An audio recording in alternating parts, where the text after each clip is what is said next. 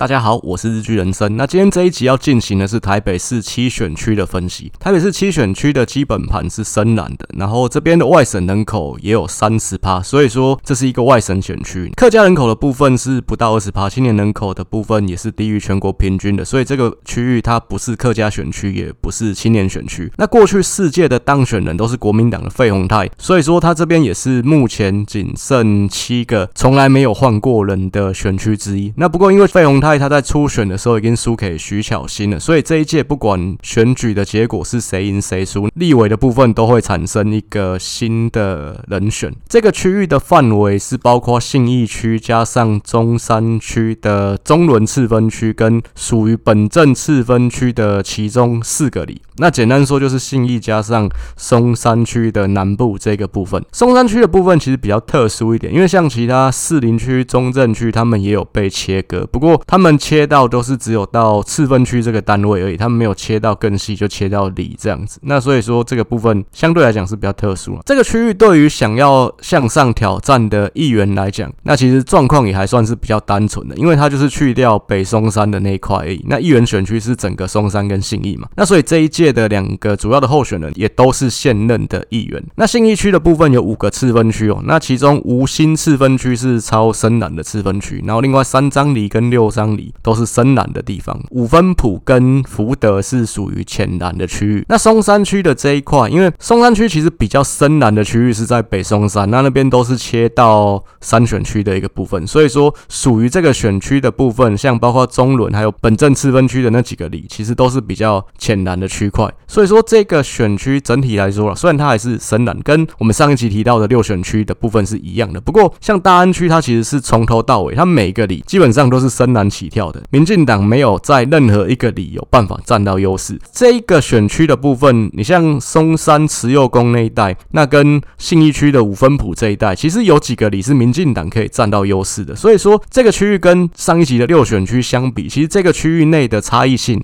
它是比较大的。那现在让我们进入到指标性选举回顾的一个部分。那二零零四的总统选举，阿扁在这个选区是拿到四十一趴，连战是五十九趴。那二零一零的市长选举，苏贞昌。也是拿到四十一趴，那郝龙斌的部分是五十八趴，也就是说，在双方都动员到极限的状况下，这个区域内它的一个蓝绿比例大概是呈现这样的一个分布。接下来我们就是看历届选举的一个结果，其实一样，二零零八的部分我们都不看中间选票的一个部分。那那次选举，国民党这边是费鸿泰嘛，那民进党这边推出的人选是叫田心，那所以这边我们一样就是在摊开二零零四年最后一次多席次大选区的这个选举的结果，我们来看说为什么推推出。这样的一个人选，那一样在松山信义的部分，我们可以看到国民党这边，他其实最强的人选就是得票率最高的一个立委，其实就是费鸿泰。就在蓝营的这一方，费鸿泰是在松山信义区最强的人选，这是毋庸置疑的。那民进党这边其实看松山信义的部分，得票率比较高的应该是郑运鹏。那不过郑运鹏他当时想争取的是一选区的部分，然后再就是说他那个时候也被基本教义派点名，他是名列十一寇之一啊，所以说他其实也没有。必要，就是一选区的部分没有争取到，也没必要再来淌这个浑水来选这个乾坤选区哦。当时其实民进党的一个状况是这样子，就是说，其实民进党的氛围啦，其实就是一个快要沉船的氛围。那所以说，有机会的选区，基本盘可以占到优势的选区，就是大家抢破头。那如果像这种基本盘落后的区，基本上都是完全乏人问津的一个状态。所以这个选区的一个甜心，它其实也是阿扁那个时候好不容易去敲出来的一个人选。讲白了，就是一个垫档的人选。功能性当然就是顾基本盘而已。甜心这个政治人物，其实他现在也消失在政坛。他其实当时来讲，他就只有当过一届的议员而已，而且他选连任还没选上，就是他二零零六那次选连任就没有选上。所以当时二零零八的一个状态，他是一个非常阳春的前议员，那就是什么政治上的头衔都没有的一个状态。当时的一个选举结果，其实费鸿泰的得票几乎是呃，就是田心的两倍以上，这是一个完全碾压的一个状态。基本上田心也是就只有拿到民进党基本盘左右的一个水准，甚至可能还更低一点点。当你双方的提名状态，一边是提出一个最强的人选，那一边就是一个垫档的，不能算是 A 咖的一个人选。那当然，这样的一个结果其实也是不意外。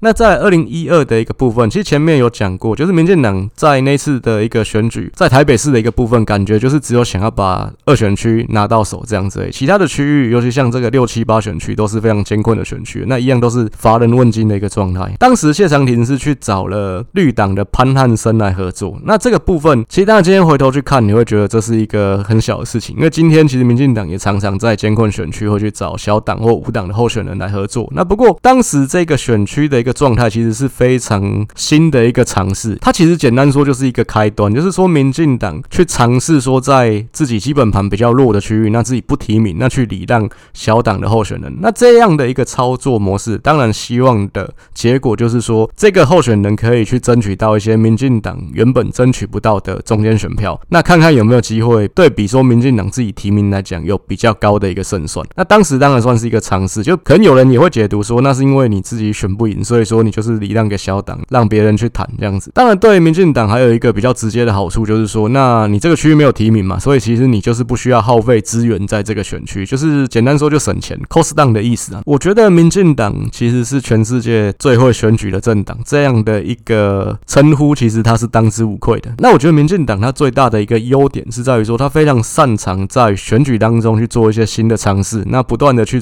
try and error。那这件事情就是说你在不断的尝试的过程中，那你去吸取。一些失败的经验，那你用在下一次选举再去做一些调整，这个部分其实就可以在可能未来的选举里面达到一个比较好的一个结果。所以说，其实今天我们去看，你说礼让监困选区一个小党，这其实感觉不是什么特殊的事情。但其实我觉得，以二零零八的一个时空背景之下，其实民进党有那样的一个思维，那去做这样的一个尝试，其实我觉得都是蛮大胆的一个尝试。它其实也是奠定了一个很好的一个基础。所以说，这样的一个思维一路演变下来，那你像今天民进党他去做这个礼让的动作，他他已经不是说我自己选不赢，我让给小党去选，是放弃的一个状态，不是这样。今天来讲，民进党去做礼让，那做的一个思考，其实就是要拼拼看，就是说我自己可能比较没机会，那我提名小党的人会不会比较有机会？是这样的一个思维模式啊。所以说，今天民进党在做这样的一个礼让，他思考的事情是说，你今天找的这个人选有没有机会赢？然后再就是说，我要不要挂民进党来选？这其实都是经过缜密的沙盘推演后的一个结果。那我举一个现代的例子来讲，这一次的选举其实。民进党搞了一个东西，叫做民主大联盟。民主大联盟的第一波的一个提名，就提名了三个人，一个是吴峥，那一个是李正浩，一个是曾柏宇。那当然李正浩后来退选了。那不过当时为什么先提名这三个选区？当时的一个状态，吴峥跟曾柏宇他是进来挂民进党参选的，那李正浩是让他用无党去参选的。那这个部分其实都是经过设计过的。为什么？因为吴峥跟曾柏宇他们之前是时代力量嘛，那其实已经被定调叫做。小绿的，那你今天小绿再进来变成大绿来选举，那其实没有什么违和感嘛。可是李正浩不一样，李正浩过去是国民党是亲民党的，那你今天让他突然变成民进党，这部分对选举来讲没有加分呐，因为这是有一个违和感在的。就跟你今天讲这个品牌它是一个比较廉价的品牌，那你今天突然说它是一个名牌，你要卖很高的一个价钱，那消费者怎么看都觉得怪怪的，不会买单嘛。那同样的道理，你今天过去来讲，你的定调就是蓝的，你今天突然又变成民进党，当然了，李正浩其实过。去很长一段时间，他其实就是在上亲绿的争论节目，那其实就是一个你要说他是亲绿名嘴，那觉得是可以的。但是你今天突然要变成是一个民进党，那感觉还是会有一个违和感在。然后再来说，为什么要先从新北这三个选区提名起？因为民进党的对手是侯友谊啊，尤其李正浩这个安排，那。当时很显然就是希望让李正浩当侧翼的狙击手，在外围打侯友谊用的嘛，所以先提名这三个区域绝对是针对侯友谊啊。因为其实当时提名的应该是五月份的时候，原本那个时候的民调其实侯友谊还是第二名的一个状态，所以相对来讲，民进党当时的一个策略是先打侯友宜。那只是说没想到侯友谊这么不经打，就是最后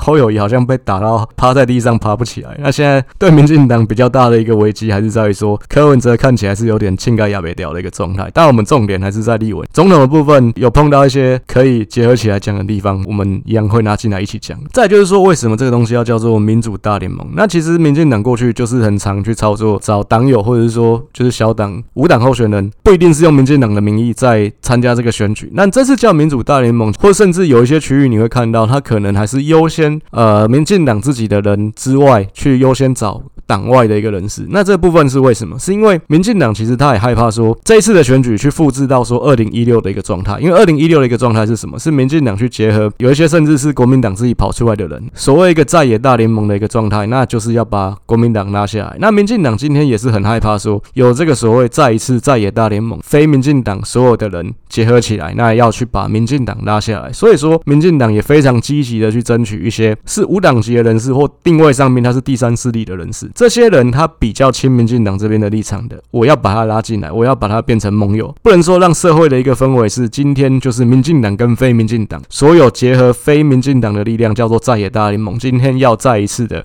揭竿起义，把民进党拉下来。民进党不能形成这样的一个社会氛围，所以才会有这个所谓的民主大联盟。跟看起来好像有些区域民进党也有人的状态下面，为什么要优先去采用非民进党籍的人士？大概是这样的一个思考。当然了，回到这个二零一二的那次选举，其实民进党跟潘汉生的这个合作，其实是一个结果来讲啊，是失败的一个结果。因为潘汉森最后的得票是连民进党的基本盘都没有达到。其实我们看他的一个票数，甚至比二零零八年田心的一个票数还要低哦。但会有这样的一个。结果主要是因为当时也是第一次有这样的一个礼让模式，而且他潘汉森他不是个人，他是代表一个党，他是绿党，所以当时其实对绿党来讲，他内部也有一些分歧，也有一些争议，就是说那到底潘汉森他要不要去跟蔡英文同台，他要不要挂跟蔡英文的合照？那这些部分其实当时对绿党来讲，内部都有很多的争议，因为其实绿党他的一个角色，他其实是定调的路线，就是他是一个永远的在野党，那他关注的是环保方面的一个议题，所以说他内部有些人认为他不应该跟蓝绿任何一个政党去做。这样的一个合作，那今天潘汉声就算获得了民进党的一个礼让，他也不应该跟蔡英文站在一起。但这部分其实回到是说，那如果是这样，你就不应该接受这个礼让，因为当时潘汉声也接受了这个礼让，所以最后当然潘汉声他是有跟蔡英文去同台的。那是但是第一个是说，那大选举的一个结果，很显然的潘汉声并没有获得这个区域内所有民进党的一个支持者的认同，因为以当时的一个票数来说，当时其实还有另外一个候选人叫做黎俊廷，那是民进党之前有。有一个议员叫陈淑华的儿子，那自己投入那次选举，那最后的结果他也拿到接近两万票左右，所以其实也可以看得出来，有一些民进党的支持者看起来是投给了黎俊廷。然后另外就是说，潘汉生当时在绿党内部引起的一些路线之争，那最后的结果是直接导致绿党这个小党它分裂成树党跟绿党，因为后来选完之后，潘汉生就离开绿党，又自己开了一个树党。那当然这个党现在是不存在。那次的一个选举虽然最后结果是没有成功，不过对于民进党来说，对于说礼让对象的一个选择，然后跟这个人他到底要不要挂民进党来参选，跟他跟民进党的总统候选人他要保持怎样的一个距离，这部分其实都是透过那次选举有一个实战的操作经验。那这样的一个经验，它经过后续来讲很多的优化之后，它实际运用在二零一六、二零二零这两次的选战当中。所以说，包括二零一六民进党跟时代力量，然后跟很多小党的一个礼让的合作，看起来其实有一些区域也是成功了，包括时代力量黄国昌、林昌佐跟洪慈庸，然后再就是像桃园六选区这个赵振宇的部分，他用无党籍去参选，其实这个选区算是深蓝的，但赵振宇把这个区域给整个收割过来，那也是不简单的一个结果。然后像二零二零陈波伟这一个部分的合作，它其实也是一个很成功的运用。所以民进党透过当时的一个经验，那后面来讲运用这些经验，在艰困选区的选举当中，也陆续都有几次成功的一个经验。那可以说就是实际开花结果。这些的经验可以说就是二零一二那次跟潘汉生这样的一个礼让合作，是这一切的一个开端。二零一六的时候，民进党在台北市是一个彩虹战队的一个战略嘛，之前也提到过不止一次。那七选区这个部分，民进党礼让的对象是前国民党的议员杨石秋。那杨石秋其实他之前曾经是以国民党的身份当选过五届的松山信义区的一个议员。那二零一四那次就是柯文哲选上市长的那次，他连任失败了。那次选完之后，他就是开始去上一些亲绿的政论节目。当时来讲的话，主要就是像壹电视、政经、现实批这类的节目。他开始去大声的批判国民党，好像自己是一个觉醒中年一样。但这部分我个人是觉得说服力没那么强。那么你要就是选前就讲，那么自己没选上，然后就开始骂国民党，这部分其实我觉得说服力是比较不够啊。那当当时来讲，他是被国民党开除了，然后再来说当时他的声量其实还蛮大的。所以当时民进党之前也提到过，就是民进党对于自己独立在国会过半不是那么有信心的一个状况，尤其是在二零一五年年初的一个状况。所以说，当然是希望尽量争取盟友。柯文哲讲过一句话：“朋友要多，敌人要少。”这部分当然用在选举，不管任何一个党派，绝对是这样子。所以说，民进党也是希望让尽可能让国民党的一个席次最小化，就是说，呃，在深蓝的一个选区，也可以做这种以蓝治蓝的一个策略。那我之前有讲过，在那种艰困选区，你大概会有三种的一个思维模式。第一个是说提名一个有未来性的年轻人，为下次做准备；第二个是提名一个有知名度的老人，那主要是顾基本盘；最后一个策略是你找对方在这个斗争当中落居下风的那一方去跟他合作。也就是说，这个部分以蓝治蓝、以绿治绿都是有的。那这个区域来讲的话，跟八选区一样，那甚至还有像当时桃园六选区，其实都是这样的一个思维模式，就是找背景是偏蓝这一方的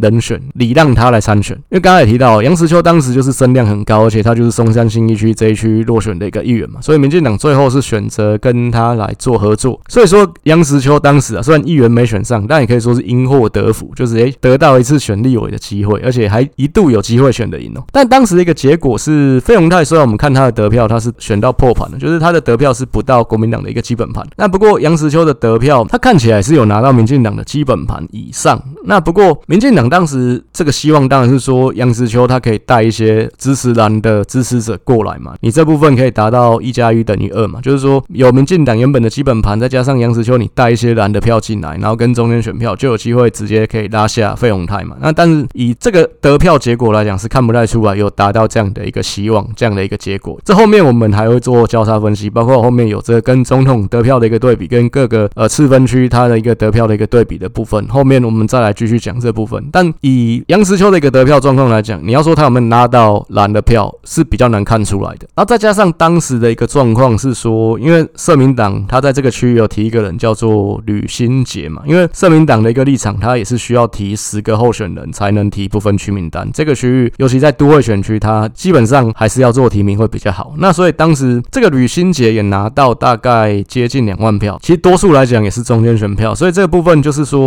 最后的结果，民进党这个以蓝治蓝的操作，那可以说是没有成功，没有达到预期的一个效果跟结果，算是功败垂成啊。二零二零的时候，因为民进党过去两届都是礼让外人嘛，那这一次来讲的话，就是调整这个策略，就是提名自家人选许淑华。那许淑华当时的状态是他已经连任四届的议员，这次其实就连任五届了。那所以说他当时也已经是一个资深议员的状态。我们看他的一个得票，尽管他跟杨实秋比，他是多了大概快一万票。那不过因为这一次二零二零的时候，国民党这边其实是没有跌破基本盘的，就是这次选举，国民党这边其实基本盘是回笼的。那这样的一个状态下面，我们可以看到，就是说费鸿泰的得票，当然他也比二零一六多了嘛。然后再就是说，当时其实柯文哲他的一个选战布局，那明显的就是要在后面捅民进党，要针对民进党来做这个布局。所以说，当时民进党在三选区推出吴怡农，那是跟蒋万安形成所谓这个双帅对决的一个局面。那柯文哲又推一个人叫何锦龙，那是跟人家凑三帅。当然，这个何锦龙你要说跟蒋万安比，跟吴怡农比，他绝对是没有他们帅了。不过媒体就是喜欢有一个话题、一个名称嘛，所以说叫三帅对决。在这个选区，柯文哲推了一个年轻的女性叫蔡宜芳。那为什么？因为许淑华她本身打的也是美女牌嘛。其实这部分你说柯文哲他做这样的一个安排，那绝对是冲着民进党来的。那不然你为什么不何锦龙选这一区，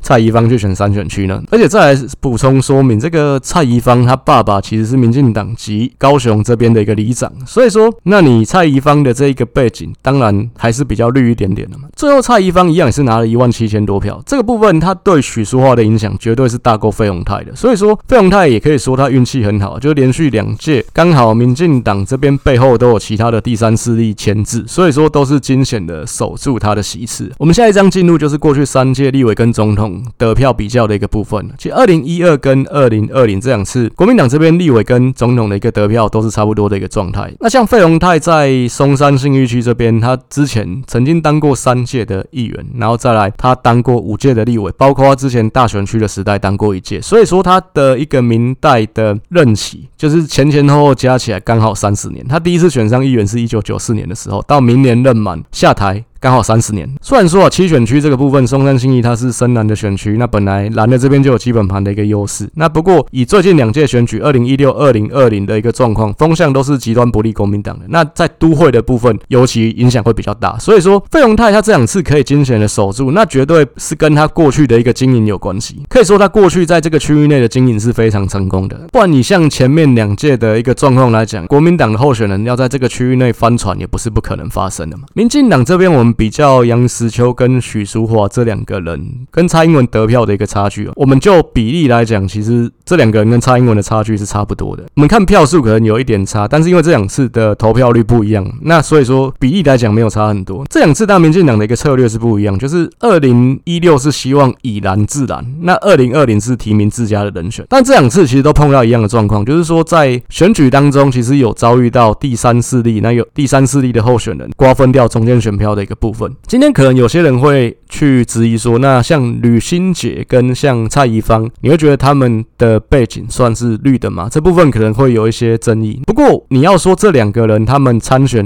立委的选举，他们对谁的影响比较大？以那两次选举的一个风向来讲，国民党其实就是只能守住基本盘而已。那大多数的中间选票基本上是流向民进党，或者是流向第三势力的。所以说，如果没有第三势力的候选人，绿营的候选人绝对可以吃到绝大多数的中间选票。那他其实就是能赢的。所以这样的一个结果，你要说这两个人的参选对于哪一方影响比较大，绝对是对绿云这边的人选影响比较大。所以这两次的结果都是以差不多的一个差距来落败。可以说，民进党在这个区域连续两次都算是功亏一篑，就是说真的就是差临门一脚这样子，是比较可惜的一个结果。接下来三张我们同样是补充最近三届蓝绿在各个次分区总统跟立委得票的一个状况。那二零一二刚才也提到过，费鸿泰跟马英九，其实他在各个次分区拆开来看，这得票非常接近啊，甚至有一个次分区看起来才差三票而已，这其实完全是一模一样的一个状态。蓝营基本上也都是碾压绿营的一个状态。那二零一六的时候，那蔡英文他其实只有在超深蓝的无心次分区小输给朱立伦而已。我们再比较说蔡英文跟杨石秋他各个次分区的一个差异，其实杨石秋他本身是一个空军型的议员，